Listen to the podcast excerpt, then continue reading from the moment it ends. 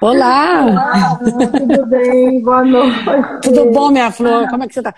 Gostei desse filtro, esse filtro é ótimo. Eu achei que você fosse colocar o seu, Jaciara. Ah, eu fiquei pensando, mas aí fica com coisa aqui em cima, então vou deixar, vou ficar com esse por enquanto. E aí depois, lá no final, a gente fala, a gente fala do filtro, e daí eu posso até trocar. Posso até trocar, ótimo. que agora, agora tem um filtro no Instagram. É bom, né? É bom porque assim, ameniza mesmo a pele, né? Um filtrinho sempre é bom. Sim, dá uma suavizada na pele, ainda mais depois da correria do dia a dia. Então, tudo bem? Tudo obrigada, ótimo. obrigada por esse convite. Meu Fiquei Deus, super eu, feliz. Eu super feliz. Imagina, eu que agradeço. Você é uma, uma super jornalista e eu fiquei muito feliz de ver você falando lá com a nossa Sus, Suzana Pires, que ela também é extraordinária. Ela é maravilhosa, ela é maravilhosa. Muito, muito. E, e, o convite foi ali mesmo, né? Durante a, a foi, live. Foi durante a live mesmo. Primeiro que quando eu vi você entrando, eu falei, não. Mas aí tava, né, Luísa Brunet oficial. Eu falei, gente, é ela mesmo. E aí, e aí com a indicação, né, da, da Suzana, a gente começou a conversar e, e chegamos no, no dia de hoje para falar desse assunto aí que é importantíssimo, né? Uhum. Então, é, apresentando você para todos os nossos convidados, estão aqui, é, a, a violência doméstica, todo mundo sabe o quanto aumentou na pandemia.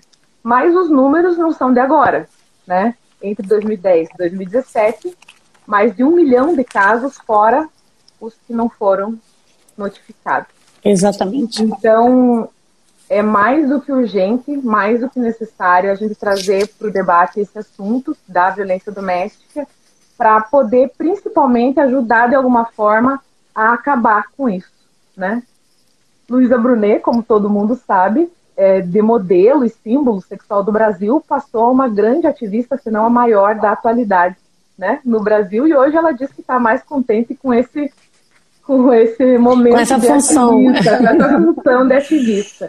Então, é, você é o nome, né, por conta da tua história de vida, e ter assumido essa bandeira, né, ter encarado isso, você também já tinha confidenciado para mim que você tinha vivido, inclusive, momentos de violência na infância, né, abusos na infância. Então, você ter se tornado, né, construído essa trajetória para nós, dando voz para tantas de nós, é muito importante. Primeiro, parabéns, seja bem-vinda e vamos começar. Vamos. Né, eu fico muito feliz de poder compartilhar a, a, minha história, porque é a história, é a história da mulher, né? A gente fala que a, a mulher, é, em geral, ela sofre muitos tipos de abuso ao longo da sua, da sua vida, e muitas vezes ela nem percebe. E às vezes que eu saí para fora do Brasil, já sabe, tipo assim, fui para Londres, para Europa, achando que lá o nível né, de de violência fosse mais ameno, tivesse uma educação mais é, é, diferenciada por conta da cultura, o poder aquisitivo, mas eu encontrei os mesmos, as mesmas queixas das mulheres e os mesmos uhum. problemas de como vamos enfrentar a violência doméstica entre nós mulheres, mas principalmente, como você falou, é, as crianças que, que estão em lares, que, que os seus pais se degladiam, como os meus faziam na frente da gente, né? Eu acho que quando a gente amadurece, tem um entendimento maior é, do que isso causa na, nos filhos, a gente consegue ter um pouco mais de educação e falar é, em privado. Mas eu me lembro que na minha época era, uma, era uma agressão. Meu pai se tornou um alcoólatra, né? O álcool potencializa demais a agressão física. As frustrações. E o que está acontecendo hoje, é, por conta do Covid, é que o, aumento de, o consumo de álcool, álcool aumentou é, extraordinariamente, uma coisa absurda, porque as pessoas, as pessoas ficam em casa. E, a questão financeira. Financeira, Todo desemprego. Né? Exatamente. Desemprego. Isso. E aí o gatilho para você. É gatilho, né? É, para você dar uns tapas na mulher, brigar com o filho, gritar com o filho, é um, uma, uma violação sexual contra as crianças que está acontecendo demais, demais, demais, que é uma pauta que me interessa demais, até porque eu também sofri um abuso é, sexual na minha pré-adolescência, e sei como isso é terrível. Então, assim, é, quando você vai. Quer dizer, eu, não é que eu fui construindo o ativismo, acho que eu sempre fui uma mulher que sempre é, me deparei com situações que eu, tive, que eu tive que sair sozinha, sabe? E é lógico que eu sou de carne e sou uma pessoa humana, muitas vezes devo ter errado ao longo dessa jornada. Mas eu, eu me sinto assim no meu melhor momento, que é trabalhando em prol dessa causa tão, tão urgente, né? Tão urgente. E obrigado demais por esse convite especial mesmo para falar sobre isso. Com certeza. E você estava falando que sofreu abuso na infância, vivenciou muita coisa. Naquela época você guardou para você? Naquela época guardei. Na verdade, é, o, o, o, abuso na infância, na infância mesmo, foi de, de, de 6 aos 12, é, a gente presenciou é, os meus pais brigando, mas era muito agressivo, porque meu pai ele, ele andava armado e ele chegava completamente bêbado, ele apontava a arma para minha mãe e ela tirava na parede. E aí a gente, eu ficava sempre muito preocupada, porque eu sempre fui. meu pai, me, ele, ele me cuidava me tratava como se eu fosse um menino. De que forma? Ele me dava fazeres é, para levar uma promissória, porque a gente está falando do fim dos anos 70. Eu tinha 7, 8, 9, 10. E aí eu tinha que levar alguma encomenda para um, um, amigo dele, um, né, um compadre, ou ele me chamava para coçar a cabeça, para cortar a unha do pé. Então eu era mais, eu era querida entre as cinco mulheres que tinha lá em casa. Então esse poder que eu tinha com ele, eu também falava, poxa pai, para pai, para pai, para pai. Então eu tomava uma atitude. É, isso aconteceu de, dos 6 aos 12. Aos 12, a minha mãe colocou os filhos no, no ônibus e fez o caminho de volta do Mato Grosso do Sul para o Rio de Janeiro, que naquela época o ônibus é, muito ruim, as estradas não eram boas, a gente demorou três, quatro dias para chegar aqui no Rio de Janeiro. E nós fomos morar no subúrbio do Rio de Janeiro, numa comunidade, em Auma. E aí eu fui destinada para trabalhar numa, numa casa de, de, família como empregada doméstica aos 12. E aos 13 sofri um abuso sexual de uma, de uma pessoa vizinho próximo, porque o abuso sempre acontece. próximo, né? O abusador está sempre, sempre perto. Sempre, sempre próximo. E é terrível, porque eu nunca tinha ouvido falar em abuso sexual, muito menos em violência doméstica, porque não se falava sobre isso dessa maneira, né? É, era muito era relativamente normal. Era naturalizado, porque a mulher, o homem era dono da mulher, e seu marido, você tem que ele tem que aguentar tudo, né?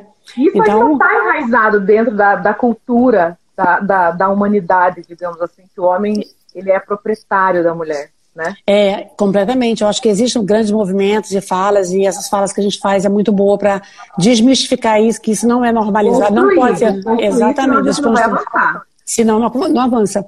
Mas muitas mulheres ainda têm, né, uma, uma têm medo de, de sair do relacionamento abusivo, da relação da, da, da, vive no relacionamento abusivo sem perceber, porque as nuances do relacionamento abusivo é muito sutil, né? Começa com verbal, aí ela acha que é normal, porque ele fala uma bobagem, aí depois pede desculpa, brinca, fala é brincadeira, você também leva tudo a sério. A gente já aí... vai entrar, a gente já vai entrar nesse, nesse, nesse reconhecer do abusador, porque às vezes demora muito tempo. Demora. Mas aí, para você terminar de contar a sua trajetória, digamos assim, com 12, 13 anos você já foi abusada, e aí como é que pelo vizinho e pelo vizinho na casa que eu trabalhava.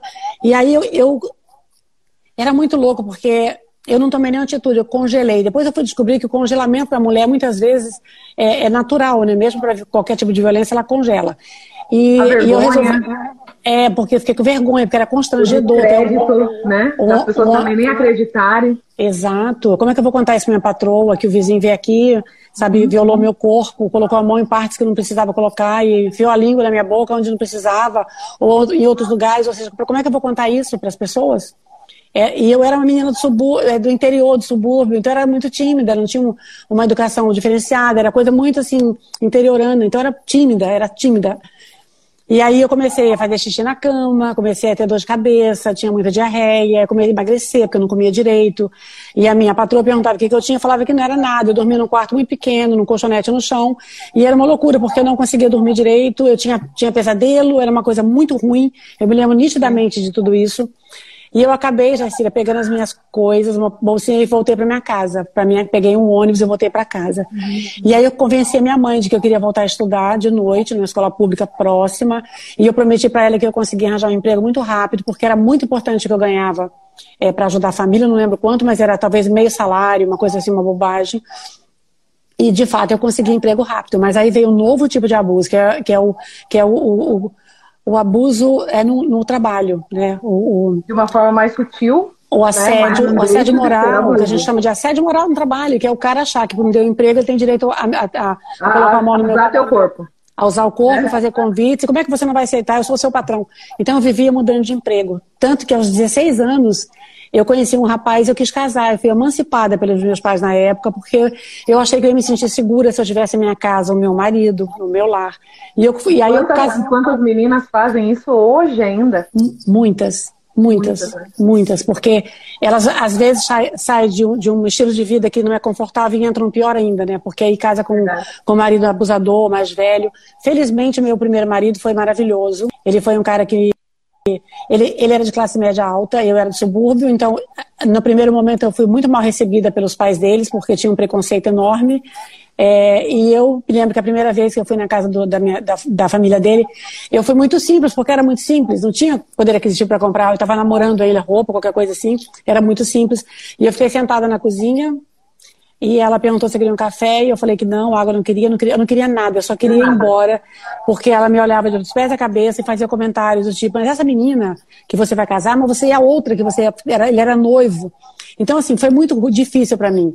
É, no meu casamento, que foi só no civil, não foi ninguém da família dele, só ele. Uhum. E eu ia casar na igreja, porque meu sonho era casar na igreja, não consegui, porque não ia ninguém, não ia a família dele, então foi constrangedor. A gente decidiu uhum. casar no, é, com padrinho, só, meu, só padrinhos por minha parte, da família dele não foi ninguém, mas tudo bem. Eu acho que isso também não fica. É, é, para mim, assim, não foi um sofrimento. O que eu acho assim, que são sonhos que a gente constrói como mulher, que são decepados é, tão, tão covardemente quando você é jovem ainda, cheio de sonhos e tudo mais. Mas tudo bem, eu fui seguir minha vida, casei, e aí eu comecei é, eu queria trabalhar, porque era importante. Eu arranjei um, um, um emprego no salão de cabeleireiro, mas era para varrer o salão, dar escova, essas coisas todas. Uhum, mas eu já achei maravilhoso, porque estar num ambiente bonito, né, de mulheres tratadas. Era aqui, era aqui né, na Ipanema, aqui perto de Ipanema. E eu comecei a trabalhar como modelo muito, muito, muito por acaso. acabei não fazendo é, a minha profissão de cabeleireira, que era meu sonho. A minha carreira de modelo foi, foi começou assim muito bem sucedida. É, eu nunca pensei em ser modelo, foi uma coincidência, mas eu acho que não foi sorte, porque na, na primeira oportunidade que, que, me foi, que me apareceu para trabalhar como modelo, eu achei que seria uma interessante é, mas eu fui muito assim, muito ativa, eu era muito profissional, eu era muito pontual, é, eu me dediquei bastante, começava a ver revista. E a minha carreira, ela, ela decolou muito rápido, decolou, mas veio. Decolou. É, eu tô falando assim, aí já 79, quando eu comecei. Mas naquela época também tinha um preconceito muito grande, porque as modelos eram taxadas de prostitutas, né? Era mulher fácil, porque tava ali. Ah, imagina, essas aí, sabe? E eu era casada, tinha marido, tinha minha casa, eu tinha que me posicionar o tempo inteiro. Se eu estava equivocado, ele eu apoiava. Para fotografar. É. Apoiava. Ele apoiava. Ele, a primeira vez que ele me viu fotografando, ele me levou para casa. Foi muito engraçado. Parecia o Homem das Cavernas, né? Ele entrou no estúdio, me viu bonita, maquiada, fotografando, ele me levou para casa. Aí eu falei, não, eu combinei com o pessoal, eu vou acalmar ele lá em casa, depois eu volto. E voltei terminei de fazer o trabalho normal. E ele começou a me acompanhar, né, é, muitas vezes no estúdio, e aí fez amizade com os fotógrafos, é, começou a se ambientar com essa profissão que ele jamais imaginou que a mulher dele fosse algum dia fazer. E aí a coisa foi realmente ficando ótima, ele foi um excelente companheiro, um ótimo marido, eu fiquei casada cinco anos com ele. E eu me uhum. separei e casei com o pai dos meus filhos, o Armando, com quem eu tive a Yasmin, que tem 32 agora, e o Antônio, que tem 21. E uhum. ela foi emancipada também com 16 anos para morar fora do Brasil. Ela morou 12 anos fora do Brasil, com 17, aliás, fora do Brasil, porque ela queria muito, eu achei, ela estudou sempre na escola americana, e que era importante também para ela seguir o caminho dela, e eu acho que tinha que dar as condições para ela é, talvez repetir o caminho dela. Eu acho que foi a melhor coisa que eu fiz. O meu filho começou a namorar e quis morar com a namorada de São Paulo. E ele está namorando, ele começou a vida dele de casal e as responsabilidades. Então, assim, parece tudo muito precoce, né? Mas acho que quando você aprende, você mãe aprende a, a se virar e, e você começa a ter muita responsabilidade cedo, você delega, você sabe delegar. Quando o filho fica dentro de casa e a mãe talvez fica, fica super protegendo, ele fica inseguro, ele não quer sair de casa. O que os americanos fazem é botar os filhos para fora, né? Os americanos põem para fora. Vai viver, vai viver. Vai viver. Até porque é a vida do outro, né? Do outro, é exatamente. É a vida do outro, né? Do outro. E aí a, a gratidão é você ter filhos que são responsáveis. É, o meu filho é, é, é um menino maravilhoso como companheiro, porque eu já considero o relacionamento dele por estar morando junto, mas é responsável. É, ele sabe administrar o dinheiro dele, ele, ele faz a faculdade, ou seja, eu realmente fico muito feliz, sabe? Eu, eu tinha muita preocupação quando eu quis ser mãe, eu fui mãe tarde, com 26 anos. Como é que eu vou criar filho nesse mundo, meu Deus? Eu tive tantas dificuldades, eu tive que passar por tantas coisas que não foram boas. E, e aí no terceiro casamento, no terceiro união estável que eu mantive de quase cinco anos, eu sofri uma violência doméstica absurda. E... Foi aí que ganhou o Brasil Né? Exatamente, teve essa, essa visibilidade do caso, porque eu acho que as pessoas estavam acostumadas, é, talvez eu não veja uma pessoa é, que tivesse o rosto conhecido na mídia, que tivesse coragem de falar. Infelizmente, a gente sabe, tinha essa ilusão de que as mulheres. Coragem. E também as pessoas acham que porque você vive que é, no, que é no, de uma classe diferente, que vive com muito luxo, glamour, que a realidade é diferente da mulher que está lá na periferia. Exatamente, né? exatamente né? isso. E aí, e, e acaba que, escutando o teu relato, a gente vê que as histórias, elas, elas se, se repetem. repetem. É, já sei. E às vezes dá a impressão que é a mesma história, mas são várias, né? E tudo que eu fui escutando ao longo desses dias, desde que a gente estava divulgando a live, assim, é, é só prova quantas mulheres são poderosas mesmo, elas só precisam descobrir a força. Exato. Né? Descobrir, aí, a força, aí... descobrir a força que elas têm, né? Porque a mulher é um ser muito poderoso, mas ela é oprimida há tanto tempo que ela esquece do valor real que ela tem para ela mesma e, e, e para a sociedade. Verdade. E aí você, né, sofreu esse abuso, convivia com o abusador e decidiu dar um basta, né? Tem muitas mulheres que sofrem o abuso e dizem assim: meu Deus, eu não posso falar nada porque é a minha reputação, eu vou passar vergonha, eu não estou com coragem, o que, que a minha família vai pensar. Mas você, você foi na contramão, né? E falou: não, chega e eu vou, vou dar queixa. Não lembro se eu li isso ou se eu ouvi você falando que você ficou com quatro costelas quebradas. Foi, eu fiquei com aquele olho que, é o, que é o, eu falo que é a, a, foto clássica de uma mulher que não sofre violência doméstica, foi o, o olho direito com aquela mancha roxa. Eu tive, eu tive quatro costelas é, fraturadas é, de, uma, de uma imobilização que meu companheiro me fez, e até hoje eu não sei por que aconteceu isso. As, ele me deu muito chute nas minhas pernas, eu tinha hematomas gigantes nas pernas também, hematomas importantes. E, e o que aconteceu na minha volta? Eu, eu, eu sofri essa violência dia 16 de maio de 2016. Uma semana depois eu fui fazer uma, eu fui fazer a minha é, boletim de ocorrência na, no MP de São Paulo e você tem que fazer o corpo de delito, né? Então você só sabe que corpo de delito, o que você realmente sofreu no seu corpo, é quando você está na frente de uma assistente social, né, de uma pessoa, de uma profissional, não sei se assistente social, mas é uma profissional é, super qualificada e ela pede para você contar as histórias e onde está doendo. E aí eu descobri que eu tinha marcas no corpo que eu não tinha visto ainda, eu sentia dores. E eu fiquei muito preocupada, porque o fato de ter quatro costelas fraturadas e pegar um avião de Nova York para o Brasil, é, são 10 horas de voo, mas eu fiquei mais umas 6 horas no aeroporto porque eu saí da casa, eu saí do apartamento que a gente estava e fui, e fui para o aeroporto porque eu não queria encontrar ele de novo. Eu nunca mais encontrei, nunca mais, só na audiência. E eu poderia ter tido uma, uma, uma trombose, porque se eu tivesse uma perfuração de, de, de pulmão. De né? pulmão. Só que quando eu fiz a, a, a, minha denúncia, já sabia, eu fui muito julgada por muitas mulheres. Com certeza. Foi até, a, foi, até a, aí entra a questão da sororidade, porque as próprias mulheres acabam que se julgam. Né? Foi, muito, foi muito difícil, foi muito difícil porque era uma violência é, moral muito grande. É, ele mesmo, sabe, o próprio agressor, ele colocava em dúvida a minha a minha a veracidade. como mulher é a, a veracidade a, do fato. isso. E as mulheres diziam assim não mas como é que pode ela, ela apanhar e viajar oito horas? Mas essa mulher é de ferro né? Essa mulher é golpista é uma vagabunda tá com um velho para tirar dinheiro dele. Ah provavelmente ela deve ter contratado um garoto de programa para encher ela de porrada e dividir o dinheiro. Então eram coisas tão absurdas tão absurdas. Eu tô é, falando sério. Não, mas e aí é era muito triste. Então, essas mulheres que, que, que me julgaram demais, eu, eu comecei a, a, pensar nas outras mulheres que não têm oportunidade, como eu tive, sabe? De ter coragem de fazer isso. E não tem a coragem. Exatamente. E eu acho que a gente tem que pensar no coletivo. A mulher tem que pensar no coletivo e saber que o Brasil é o quinto país onde mais se fere mulher, onde se mata e, e, e, e, e batem mulheres, né? É o quinto país. A gente tem que ter vergonha disso. A gente tem que ter uma união no coletivo para que a gente possa coibir esse tipo de tratamento para as mulheres, seja no ambiente de trabalho, seja dentro de casa, seja, seja através de qualquer tipo de violência que, que, que incomoda. A gente tem que se pronunciar. Eu, eu acho que é um, um dever da sociedade. A Luísa Trajano sempre fala, eu faço bastante falas para o Grupo Mulheres do Brasil. Amanhã, inclusive, eu vou falar para o Grupo de Mulheres do Brasil do núcleo de, de Barcelona, é, mas eu já falei para vários países onde tem mulheres do Brasil. É, e as mulheres, as queixas são essa, o julgamento das mulheres para com outras, sabe? São mulheres Uma tem que cancelar a outra. Exato, então é um machismo Uma incutido tem que dar poder para outra. É, o machismo entre as mulheres é muito forte ainda, sabe? Isso que me deixa muito, muito, muito triste, porque é, é andar para trás. A gente anda para frente, anda para trás, anda para frente, anda para trás. Mesmo Luísa, se você ligar.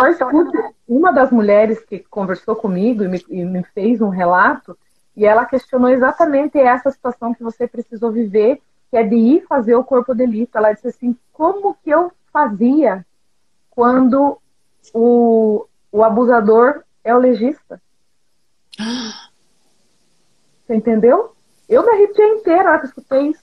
Ela assim, como fica o papel da justiça, e ela até questionou isso, quando, o, quando a justiça não vai estar do teu lado, de forma alguma. Então, é, ela, demorou, triste. ela demorou mais de nove anos para conseguir sair desse relacionamento. Eu acredito, tem mulheres que minha mãe demorou 20 anos é muito triste, porque a gente vê casos de promotor de justiça que bate na promotora de justiça, a gente vê desembargador que estupra a neta, a gente vê desembargador que bate na mulher. É, a, a, eu falo que a violência doméstica é democrática demais, e os homens, eles.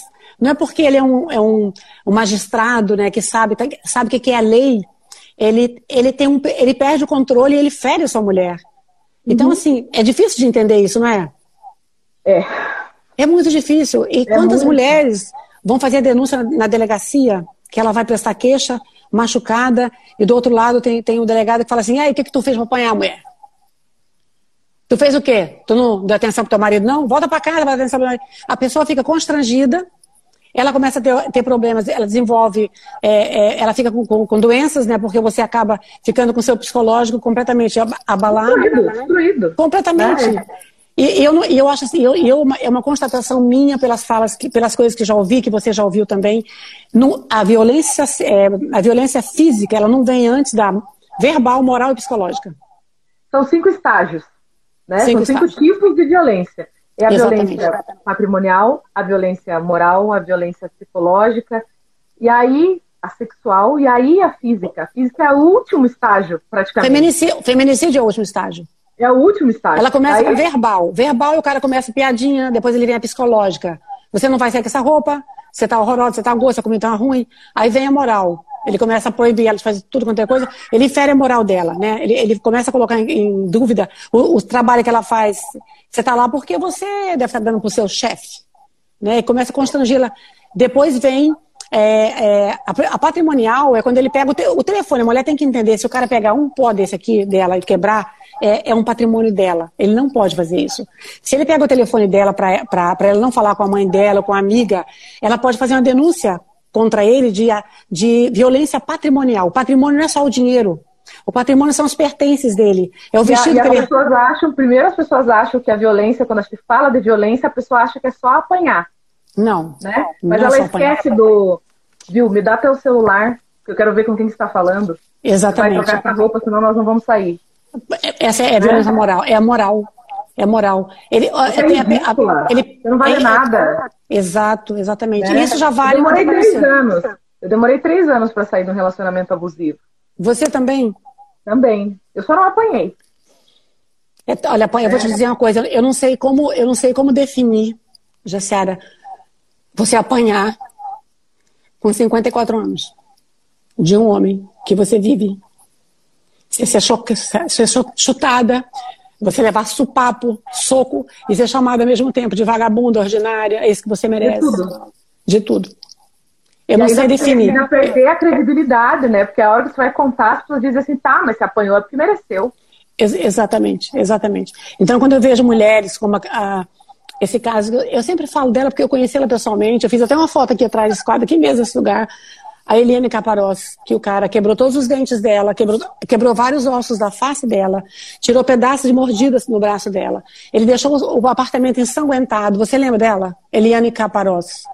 Ela apanhou dentro do apartamento dela, aqui na Barra da Tijuca. Ela morava no décimo, acho que no 17 andar, e ela, e ela pediu socorro e ninguém foi socorrer. Eu fico, eu fico pensando, será que as pessoas que moram ao lado, num condomínio, que agora é lei, o condomínio é obrigado, o síndico é agora, obrigado. ele é obrigado a relatar qualquer tipo de violência. Senão, ele vai ser responsabilizado se acontecer um feminicídio.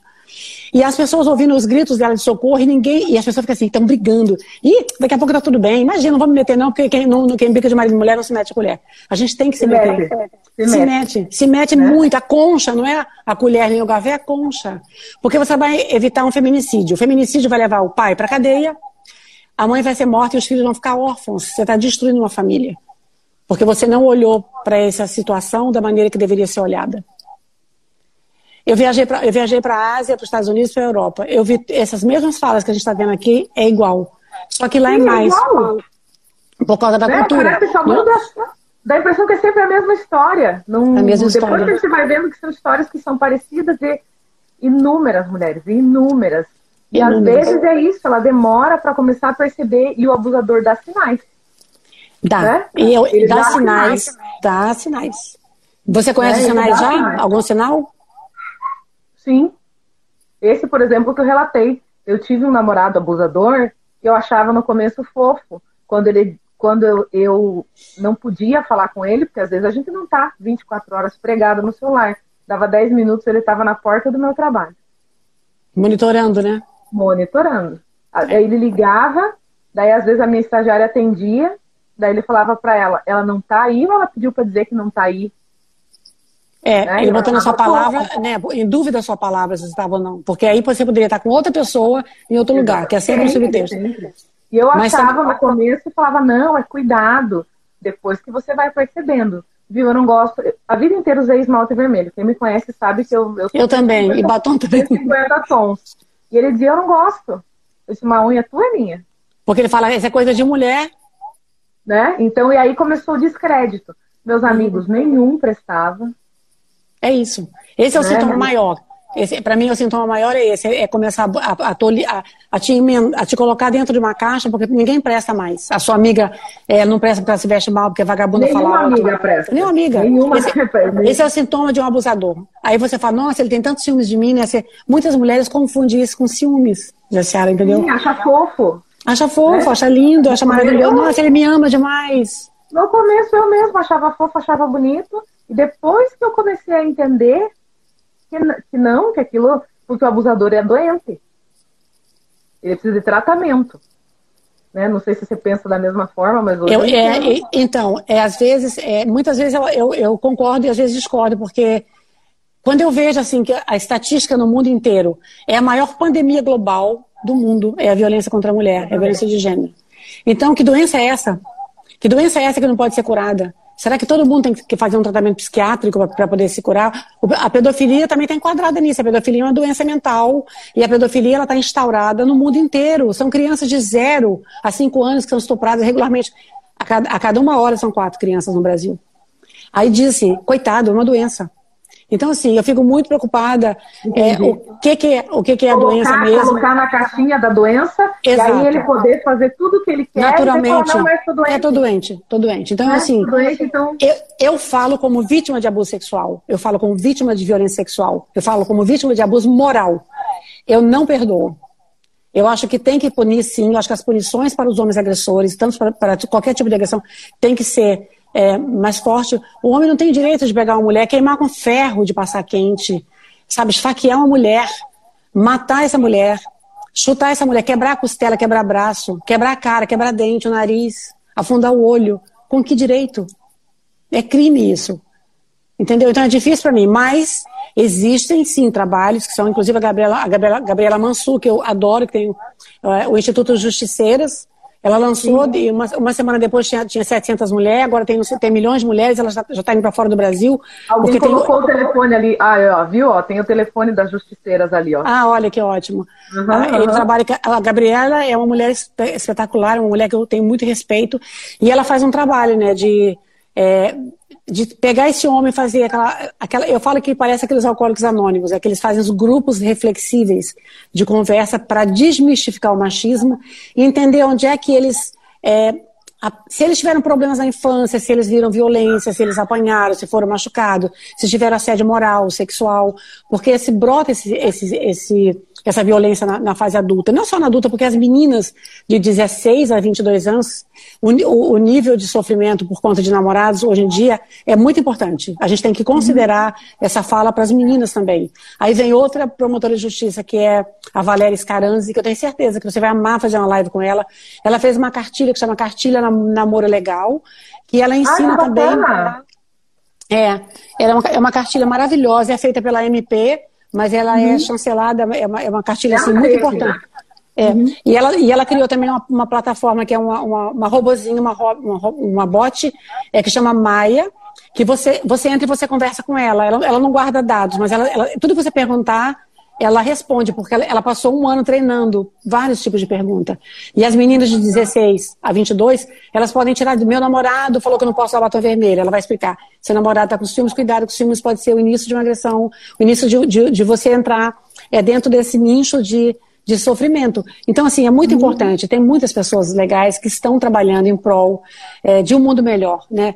De, em prol de resgate do respeito ao próximo. Porque onde há respeito não tem espaço para. Não tem espaço para agressão de tipo nenhum. De né? tipo nenhum. De tipo eu, nenhum. eu sou aluna, eu sou aluna do Politize, estou estudando para ser embaixadora. E lá na plataforma Ai, também tem, tem um teste também. Faço o teste aqui é, para ver se você está sofrendo violência doméstica e ainda não está reconhecendo.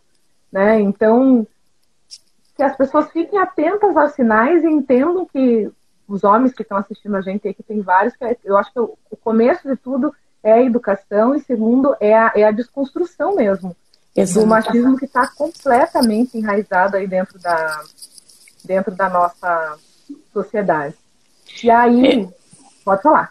Pode. Não, eu, eu falando, falando nisso, a gente tem que, que, valorizar uma grande mulher, que é a Maria da Penha, que é uma mulher que passou por um sofrimento absurdo é, na idade, na jovem, assim que ela casou com um estrangeiro, ela, te, ela passou 19 anos lutando para obter justiça no Brasil. Ela acabou, é, a, a partir desse sofrimento, dessa caminhada, desse desgaste emocional, ela, ela conseguiu fazer uma lei que é reconhecida pela ONU como uma das três leis mais importantes do mundo. E a primeira para mulher. de 1340. Isso. Lei de 1340, Lei Maria da Fé. Eu me arrepiei. É, eu fico emocionada, eu te juro, eu fico emocionada. Sim, é porque... a hora que você começou a falar de sofrer abuso aos 54, você, você, você se emocionou. Não, é, porque mexe, né? Por mais que a gente. cabimento a pergunta que eu vou te fazer, mas se dói mais na fase adulta, digamos assim, na fase madura da vida? Sofrer abuso? É? Sim, so, é, dói mais. Porque não é, que, não é que a criança assimile mais isso ou porque é natural, não, não é. Mas quando você já tem uma vida estabilizada, você, é, no meu caso, por ser uma figura pública, nunca tive nenhum problema, eu nunca tive nada que pudesse é, abalar a minha, a minha moral, a minha idoneidade perante a mídia, porque a gente tudo está na mídia. E, eu nunca tive nenhum problema, meus casamentos, meus filhos, a minha família, é, tudo muito certinho. E aí, no meu terceiro relacionamento, no meu terceiro casamento, é, você está achando que é a sua melhor fase da vida. Agora eu estou com 53 anos, daqui a pouco estou com vou 60. É, vou, né, tem um cara maravilhoso, porque assim foi no começo do relacionamento. Todo abusador, ele é o melhor, ele é o cara mais romântico, mais gentil, mais generoso. Por isso a dificuldade de provar para as pessoas que esse homem que agride dentro de casa, fora de casa, ele é maravilhoso. Entendeu? Uhum, e aí, quando você sofre esse impacto é, de, de, de apanhar de um homem, é, com uma violência extrema, é sofrido, é sofrido. É vergonhoso, é vergonhoso. Eu tenho amigas minhas que apanharam na, na, vida adulta que nunca contaram. Elas sofrem até hoje, elas choram, elas, elas sentem a dor, porque por mais que passe, né, já passou de 2016, 2017, 2020, é, se eu estiver conversando com uma pessoa, você, me emociona. Então você me traz esse, esse sentimento do sofrimento que eu sofri muito nítido para mim. E eu acho bom, eu acho bom. Uhum, uhum. Porque eu acho que a, a, melhor forma da gente se curar é falar sobre o nosso problema, sabe? É a gente contar para as mulheres que elas. Era isso. Se, se cura em algum momento, cura. Cura. Cura porque quando você compartilha sua dor, você percebe que você não está sozinha, né? Que tantas outras mulheres não tiveram a coragem que você teve de contar. E elas vão falar assim, nossa, Luísa. E elas falam, elas falam, nossa, Luísa, eu não sabia que era assim. Muita gente não conhece a minha história, porque eu não fico contando. Hoje eu conto mais, porque cabe contar a minha história, mas ninguém fica contando a sua história. E se cada mulher contasse a sua história, você Deus contou a sua. Você contou um pedacinho da sua. Ontem, anteontem eu fiz uma, uma live com a, com a, com a Fabiola Ruipot, que é, que é As Venenosas, e a irmã dela é, era uma das, das, Ela chorou contando a violência que ela sofreu sexual com quatro anos de idade. Ela nunca tinha contado para ninguém. Dentro do elevador de um homem que trabalhava no prédio. Ela contou chorando, porque ela nunca tinha contado. E ela emocionou todo mundo. Ela emocionou a irmã, ela emocionou a Keila, que era outra jornalista, e muito a mim. E ela contou que ela sofreu violência na vida adulta durante 12 anos. E que hoje ela está ela tá blindada, ela não quer, ela não quer mais é, é sentir que, que ela está dominada por um homem, ela está muito blindada. Mas eu acho que quando passa tudo, é bom, você tem que, que, que, recomeçar a sua vida, você tem que, que dar a volta por cima, porque senão você fica eu, nesse eu nicho. Entendo, eu entendo essa, esse estou blindada como ainda não estou curada. Exatamente, exatamente. Entendeu? Eu ainda Exato. não estou curada, preciso me curar para poder realmente recomeçar. Nunca Exatamente. de novo na mesma história, né? Nunca não, porque você fica mais. É, você fica mais, você fica já mais safa, né? Você já começa, quando o cara começa a ficar muito generoso, você já fica assustada.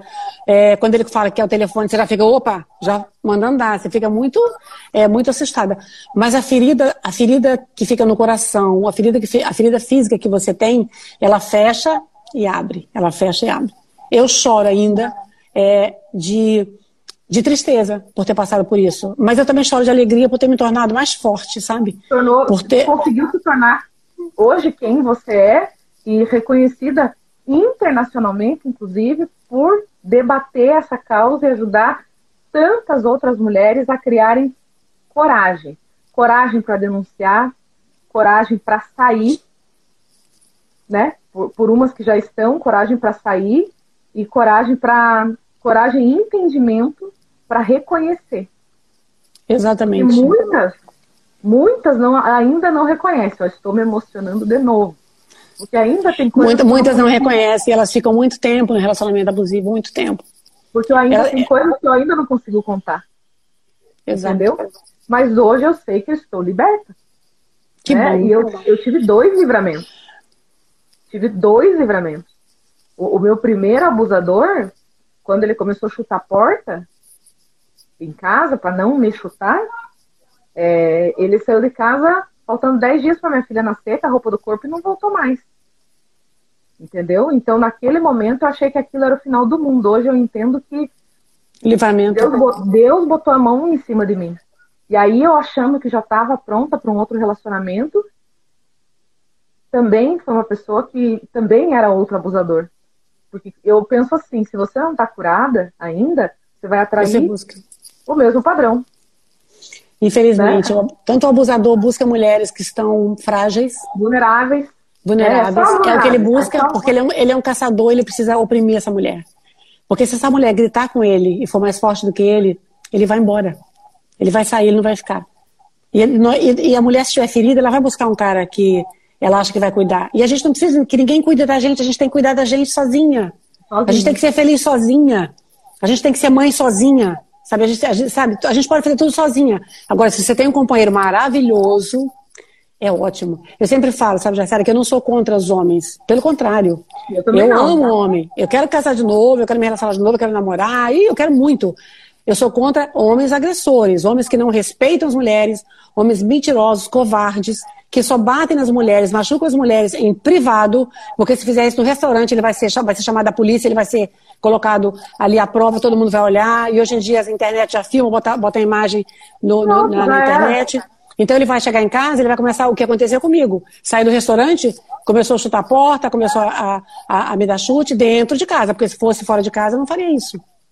Com certeza. Entendeu? Com certeza. E aí, é, o que, que você diz para mulheres que estão nessa situação de vulnerabilidade, que estão nessa assim, meu Deus, eu preciso sair desse relacionamento, mas eu ainda não consigo, né? Que, que mensagem fora fora você própria já ser uma mensagem de, de luta, de superação, de, de força, o que mais que você pode dizer para essas mulheres?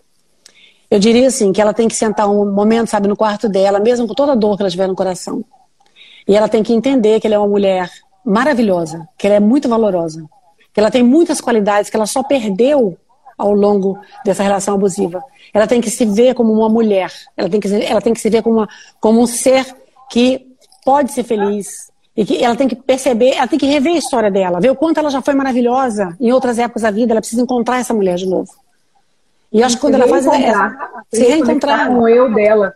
Exatamente. E aí ela vai começar a ficar mais observadora e ela vai começar a criar coragem. Mas eu acho que também é, ela pode compartilhar a história dela com uma amiga, com a mãe dela, é, sabe? Ela pode compartilhar porque ela vai ter apoio de outras pessoas que vai ajudar ela a perceber também, Porque muitas falam, não, não, não, eu nem quero falar em separação, eu não tenho para onde ir, eu não estou trabalhando, eu não tenho como sustentar meu filho, minha casa, e ela entra em pânico. Eu garanto, é muito melhor ficar, ficar é, sozinha, ganhando meio salário mínimo, do que com um cara ganhando 10 milhões de dólares. Porque você recupera a sua autoestima, você recupera a sua, a sua idoneidade, você se recupera, você se transforma em outra pessoa. Então, Mas assim, eu acho que. Você é... não recupera, né? É? A vida você não recupera. É, a vida você não recupera, porque se você continuar no relacionamento abusivo, o final é o feminicídio, infelizmente, porque ele vai num crescente, vai num crescente. E você se acostuma com esse sofrimento. Então você tem que ter muita coragem para romper com isso. E é possível romper e sair íntegra, íntegra de uma relação abusiva. E recomeçar a sua história. Eu até, eu até anotei aqui o nome da especialista, é uma psicóloga que ela criou, que ela, ela estuda a violência doméstica e ela fala do ciclo do abusador, né? que ele, ele faz a lua de mel, daí ele, ele agride de novo. Então é, é, um looping, né? É um Exatamente. Looping, e a mulher precisa dar coragem para conseguir cortar, porque senão ela vai viver isso eternamente. eternamente, eternamente, e, eternamente. E, esse, e esse abusador, ele, ele pode agredir a mulher no primeiro, na, prime, na primeiro, primeiro é, encontro, ele pode demorar dois anos. O prazo, assim, de dois anos, ele já começa a dizer para ela assim, no começo, seu vestido é lindo, você fica linda de vestido preto. Depois ele Eu fala assim, onde é que... você calça. Não, ele vai falar, sabe? É, eu também, ele fala assim, onde é que você vai? Que velório que você vai de preto? Quer dizer, a elegância do vestido preto, onde ele achava ele elegantérrimo de preto, quando ele abusa dela, ele começa a falar que ela, onde é que é o velório que você vai de preto? Porra, só usa preto? Então, assim, começa com pequenas coisas, sabe? Ou, prefiro você de calça, ou prefiro você de branco. Mas ele já achou ela não maravilhosa. Não mais esse vestido, não gosta, tá muito curto, não Exatamente. vamos em tal lugar. Ou se É, vai, não fica no restaurante. É, muitos homens, eles uma forma de, de, de agredir a mulher, deixar a mulher completamente é, deslocada, é levar no restaurante e não dar uma palavra na mesa do restaurante. Você já viu isso?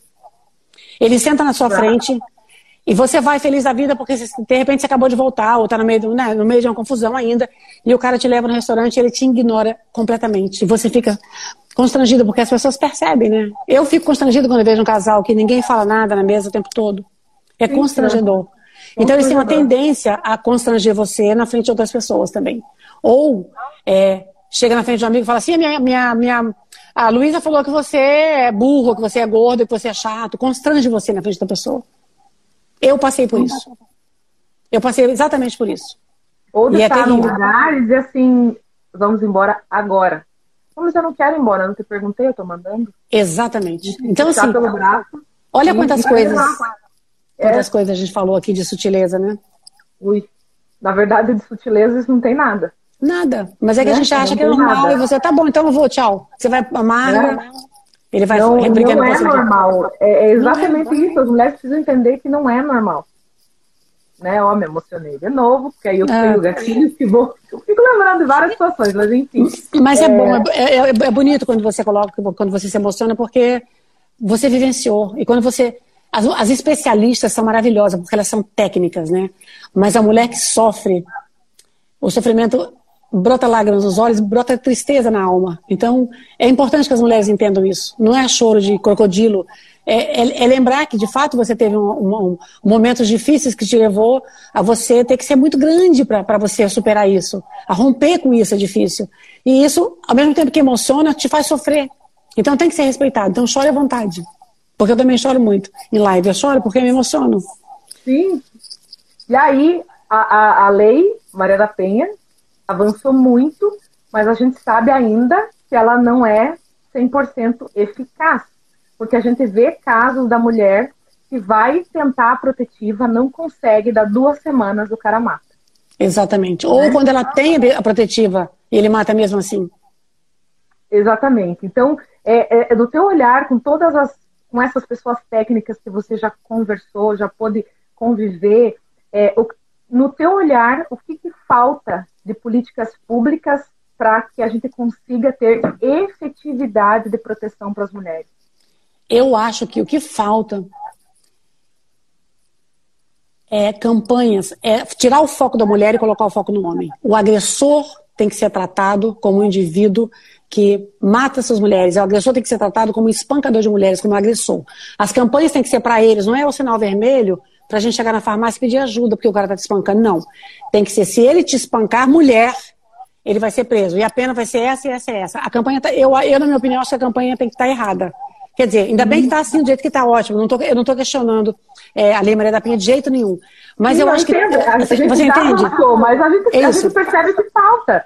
Né? Aqui na minha então, cidade assim, virou uma comoção. A professora, bem que você falou, uma, o pai preso, a mãe morta e os filhos sem pai e mãe. Né? A, a mulher tentou separar, fez a protetiva, ele foi na frente da escola do filho, a mulher chegando com a criança, ele foi lá e acabou com a vida dela. E quando ele não mata a criança também, né? Quando ele, quando ele não mata a mãe e a filha. Porque eu vi no jornal, ontem no jornal, estava passando isso. Por causa de dinheiro, por causa de sei lá o quê. Enfim. Mas eu acho assim que deveriam ter assim, uma, uma deveria se haver uma conversa entre as mulheres, né? É, porque os homens não vão, não vão apoiar, por isso que eu acho que, que tem que ter mulheres no parlamento, tem que ter mulheres na política, para que as pautas femininas possam andar, porque pauta feminina é pauta da família, não é pauta de mulher, nem nem mimimi de mulher. A mulher, é, a, mulher é, a mulher é matriarca, a mulher é o pilar da família, né? Da família. Família é marido, filhos, netos, né? Então, se tiver, se tiver mais mulheres, as mulheres vão poder avaliar melhor as, as, as, as leis que, mais, que dão mais proteção para as mulheres e as leis que punem mais os homens. Porque os homens não têm a punição, gente. O homem bate na mulher, espanca a mulher. Se ele não matar ela, ele não vai preso. Ele, ele quase mata, mas não mata. Ele quase matou, ela ficou no hospital quase 20 matei, dias entubada. É. Ficou entubada, ela perdeu uma perna, ela, ela tá toda machucada, quebrou não sei quantos ossos, mas não matou, então ele não vai preso. Ele só vai preso se matar. Entendeu? E aí ele vai pagar uma cesta básica. Só. E vai ficar dois for, anos. Se ele for réu primário, ainda consegue, né? Ainda consegue. Consegue, consegue diminuir. Pena que nem, que nem teve. Exatamente. Né? Então, assim, é, é muito... eu acho que as políticas, já, a gente tem muitas coisas que foram avançadas, políticas, políticas públicas, como a, a, eu amo a Ronda Maria da Penha, é a coisa mais uhum. linda, né? A Polícia Militar, mulheres, o carro todo envelopado com a Lei Maria da Penha, escrito lá, né, Ronda Maria da Penha, nas comunidades, periferias ou não. E aí eles chegam para dar uma olhada na casa da mulher, está tudo bem. Os homens têm medo quando vê um carro da polícia é, uhum. e vê uma mulher armada, uma, né, uma mulher séria, elas são sérias, são peitudas, né, são profissionais. Então elas vão dar esse apoio para as mulheres. Eu acho que é maravilhoso. A Guarda Maria da Penha foi uma, um grande ganho. É, a lei de feminicídio, lógico, também foi um grande ganho para a gente. A lei da importunação sexual. Quer dizer que o cara entra no coletivo, o cara vai no, no, no trem, no coletivo, se masturba na frente da mulher, ejacula em cima da mulher, tem, a tá filha está olhando e tá tudo certo. Não então, tá tudo certo. Agora é lei. Aqui no Rio de Janeiro, semana passada, é, essa semana, aconteceu um caso desse dentro do, do, do trem. A menina, uma jovem, se pronunciou e ficou todo mundo assim, parado. Ninguém se pronunciou, só ela. Ela teve que ser grande. A mulher, olha, parabéns para ela. E ela saiu, ela filmou o cara, ela botou na internet, apareceu em todos os vídeos. Eu vi esse vídeo. Você viu? Eu vi esse vídeo. É, vi, vi. Sozinha, porque não teve uma outra mulher que, que ficou constrangida. Intacto ali. Intacto. Todo mundo intacto, Gente, mexer, ela amor... pegou o celular e foi, fora daqui, fora. Exato. Coragem, gente... coragem. Então, para que, pra que, que precisa. A gente tem que mudar o quê? Talvez o, o, o, o foco, né? Tem, usar a palavra sororidade, que as pessoas não usam, empatia, se colocar no lugar. É o que eu sempre falo, subir hashtag não muda nada, nada, não resolve nada. nada. É, é atitude. Da prática, é atitude, atitude, né? É o comportamento que precisa, que precisa imprimir mudar. respeito. É isso. Então, assim, é, é, as coisas que me incomodam. É essa falta de sororidade de muitas mulheres, é, é a falta de políticas para os homens, é coibir eles, né? Mas com, com, com, com campanhas pesadas, né? com, com punições pesadas, para eles entenderem que eles estão agora estão precisando tomar cuidado. E eu acho que é, a punição eu também a punição eu também acho que é, precisa é, ser inafiançável, porque é muito fácil. É muito fácil. É, é muito, é muito fácil. fácil. Você vê lá em Marizias, agora a menina foi, estava passeando na trilha, um cara pegou ela, tentou estuprá-la, ela gritou, ele matou e enterrou ela. Uma menina que estava passeando em Marizias, de 17 Sim. anos de idade. Então, assim, o que, que vale a vida de uma mulher? Um quilo de feijão? Um quilo de feijão? Porque é isso que vale. Quer dizer, a menina tá lá, linda, maravilhosa, uma garota, passeando. Um cara acha que, vai, que, ali, que ali ele viu uma, é uma caça, vou catar essa garota, vou lá, vou estuprá-la, ela, ela, ela, ela, ela grita, ela tá.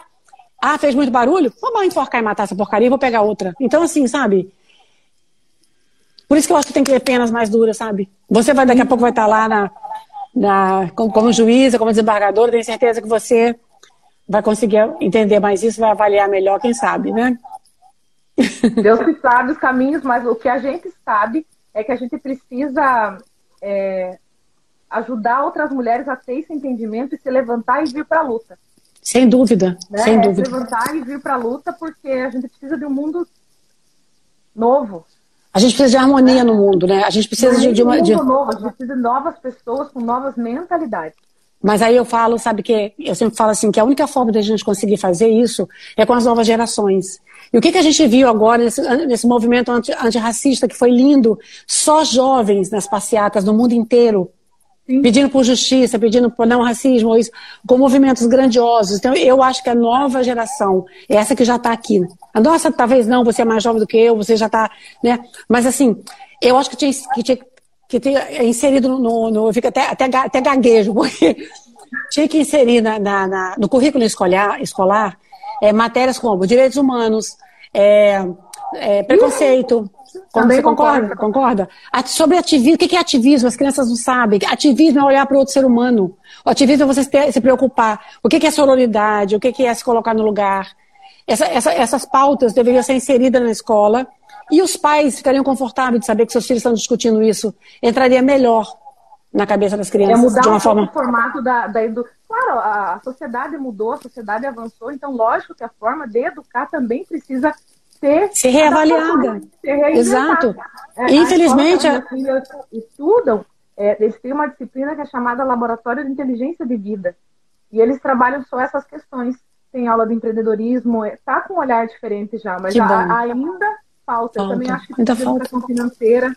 Também, sensacional. Também, né? Sim, sem dúvida. Pra, pra... É, é o que a gente vive. Não adianta você aprender né? certas matérias que você não usa na vida né, inserir matérias que essa é vida, é o que você vive no dia a dia, né? Eu acho que seria muito importante. Eu, enfim, se eu pudesse lutar por uma pauta dessa, eu lutaria com unhas e dentes. Mas, mas a gente tá sabe lutando. que é, mas né? encontra dificuldade claro, a tua ainda. Bandeira, a tua bandeira é o ativismo pelos direitos das mulheres. Mas a educação ela tá, ela tá andando junto ali Tá. Né? A gente vai, vai ter que perpassar pela educação. Eu acho que é, o que a chave transformadora da humanidade é a educação. E quando eu digo educação, não é a gente entender uma equação, não é entender exato, é, exato. pedaços Isso, da história, pedaços da geografia. Eu estou dizendo a educação mais ampla mesmo, a educação enquanto ser humano. De respeito. Né? Exatamente. Né? De respeito. Exatamente. Eu acho que quando né? Não tem que ter, tem que ter igualdade de gênero, ninguém tem que ganhar, homem não precisa ganhar mais do que a mulher, você faz o mesmo serviço, né? Você faz, tem o mesmo trabalho. A diferença de, de é, econômica entre as mulheres e os homens é absurda. A mulher é chefe da família. A mulher, se, ela, se o homem separa, você ficou com a sua filha. Você sustenta a sua filha. O homem vai embora e faz outra família. Ele esquece dessa. A mulher é chefe de família. Ela jamais vai abandonar os seus filhos. O homem abandona os filhos e a mulher. Porque ele brigou com a mulher, mas ele abandona a seis filha. Anos. Faz seis anos que ele não sabe que voz que minhas crianças têm. Você vê? E aí não paga pensão, porque ele vai brigar, ele prefere brigar na justiça. Isso ele, isso ele faz porque ele é obrigado. Pois é, porque é obrigado. Mas é pai, sabe? O pai tem que ter essa responsabilidade. Então, o que, que falta na, na nossa, é, na nossa sociedade? É esse tipo de respeito. É saber que você pode estar com a sua mulher hoje, amanhã não está mais, mas o seu filho não tem culpa que você se separou. Ele precisa uhum. ter um, um, relacionamento amoroso com o pai e financeiro, porque ele precisa ser sustentado. Então, eu admiro as mulheres. Que é, que é uma pauta, né, que de alguma forma eu vou conseguir trabalhar mais ainda essas questões, é a questão da paternidade. Exatamente essas questões. Né? Fantástico, precisa. É, Precisa e é necessário, Precisa. porque a gente fala muito da maternidade, mas ninguém discute paternidade, a paternidade. com o mesmo afinco. Porque a paternidade, às vezes o homem, o homem tem um relacionamento é, de uma noite com uma mulher jovem, ela engravida, ele manda ela fazer um teste de DNA porque ele não acredita que o filho é dele, ela faz, dá positivo, é filho dele, ele, ele paga pela cala boca, dá uma pensãozinha para ela e não vê o filho.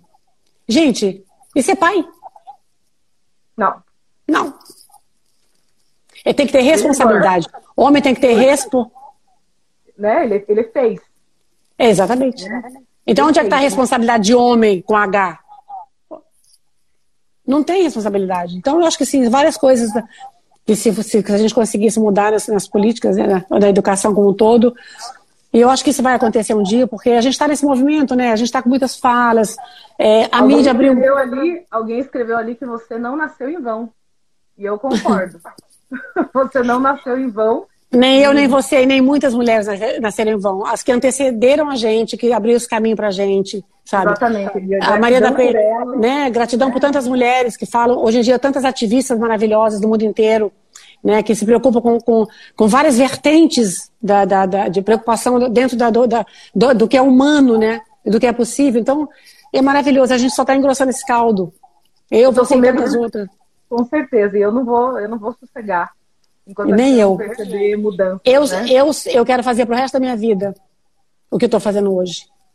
Amém. Eu estou muito completa, eu tô, eu me sinto útil para a sociedade, sabe? Sim. Eu aprendi que compartilhar e respeitar é do mundo. Se sentir útil de alguma forma, né? Eu acho que com um jeitinho cada um vai se adaptando ali aonde na, na sua seara, onde consegue ter mais afinidade, mas tem que fazer alguma coisa, né? Exatamente. Só reclamar, só reclamar não muda nada. Não. Eu, eu tô com medo. Eu tô com de medo acabar. Instagram, eu tô tá com bom. então, a gente, vai, então a gente se despede. Se a gente se despede, porque eu nem, nem terminei aqui. Ou se a gente volta mais um pouquinho, eu salvo essa antes que o Instagram me derrube e a gente volta. A gente pode fazer outra live. Ok. Se você quiser, pode fazer outra falando de empreendedorismo feminino, por exemplo. Que eu acho importantíssimo. Eu comecei a trabalhar muito cedo, eu posso falar muito de empreendedorismo feminino, porque eu, eu comecei a trabalhar com 12 anos e nunca parei de trabalhar. Com certeza. Então vamos falando aqui até a hora que o Instagram. Tá, ó, tá bom. 1 minuto e 58. 1 minuto Ah, 1 minuto e 58 já? já vai você, tem dois, você tem dois filhos, dois filhos. Tenho duas meninas, Maria Clara e Catarina. E como é que você Catarina educa tá aqui embaixo. Ah, tá jura? embaixo Deixa eu ver, Catarina. Catarina, levante para dar oi. Agora ela tá com vergonha. Tá com Ela vergonha? Mas é muito difícil criar filhos hoje em dia. Mas é possível criar filhos diferenciados, sabe? Sim, isso eu tenho certeza. E eu tenho, eu faço um trabalho grande é, pela igualdade racial também, e elas já cresceram com essa consciência. Ai, que amor. É isso. Educação é tudo. A base, a base de um ser humano é respeitoso e a educação que a gente dá. E é nossa responsabilidade. Mas se a escola vem complementando, aí, aí acontece tudo. Acontece um milagre. Eu nem é? pude, com certeza. A gente nem conseguiu fazer, responder as perguntas, mas eu encaminho. Eu Tá bom. Depois para você, ó, falta um minuto, o Instagram vai derrubar daqui a pouco. Ai, muito obrigada. Oi, que linda! Meu Deus, tudo bem ela com você? embaixo, ela Ai, que aqui. Ela fica ouvindo, né? Fica Ela ouvindo. fica Daqui a agarrada. Ah, acabou. Acabou. Terminando. Fique com Deus. Muito, Hum. Muito obrigada, muito Gratidão. obrigada, muito Gratidão. obrigada, a muito gente vai obrigada. voltar Eu vou até tirar meu óculos. para Obrigada. falar de empreendedorismo. Tá bom. Você, ó, você é demais. Obrigada. Ó, tô emocionada, arrepiada. Ó, tá terminando, ó, 30 segundos. Dê tchau pra todo mundo. Mandar um beijo pro Deco. Deco, ele é militante também, ativista. Os homens, né? Tem, tem homens diferenciados, tem. Aqui tem, tem. Cláudio também, ele perdeu a mãe, assassinada pelo pai. Né? Então a história de vida dele também é bem complicada. E tantas outras pessoas que passaram por aqui relatando suas histórias. Um beijo gigante para todo mundo. E eu não sei nem o que te dizer, mulher do céu.